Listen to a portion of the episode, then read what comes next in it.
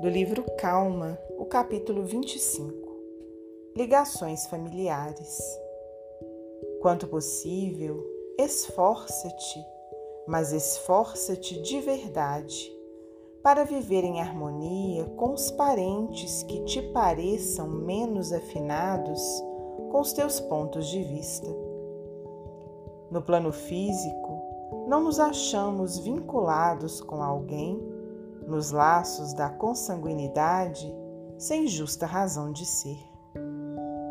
Aqueles que alimentam ódio e aversão, quando desejosos de melhoria, são induzidos por benfeitores da vida sublimada a se reencarnarem juntos, a fim de apagarem as labaredas da discórdia que lhes atormentam a vida íntima, através de provações atravessáveis em comum.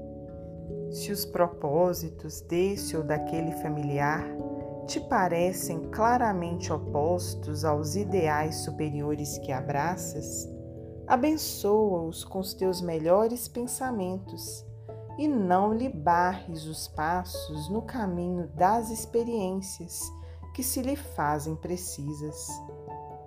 Não desprezes teus pais ou teus filhos por serem desorientados ou doentes, porque talvez tenhas sido, em existências já transcorridas, a causa direta ou indireta dos desequilíbrios ou enfermidades que patenteiam.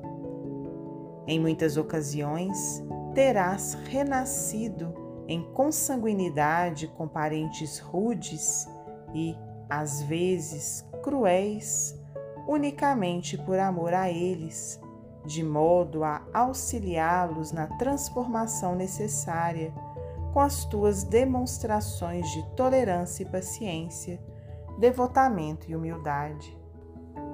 Se depois de sacrifícios inumeráveis em favor de parentes determinados, e isso acontece frequentemente entre pais e filhos, notas no íntimo que a tua consciência se reconhece plenamente quitada para com eles, sem que esses mesmos familiares, após longo tempo de convivência, demonstrem o um mínimo sinal de renovação para o bem, deixa que sigam a estrada que melhor se lhes adapte ao modo de ser, porque as leis da vida não te obrigam a morrer pouco a pouco a pretexto de auxiliar aos que te recusam o amor. Uma criança terna e inesquecível que retorna ao mais além nos primeiros tempos da infância, quase sempre é um coração profundamente dedicado ao teu progresso espiritual, que apenas regressou ao teu convívio doméstico a fim de acordar-te para as realidades da alma através da saudade e da afeição. Se não tens a devida força para carregar os compromissos que assumes diante de uma pessoa com quem partilhaste as alegrias do sentimento, nunca abandones a criança ou as crianças que houverem nascido de semelhante união.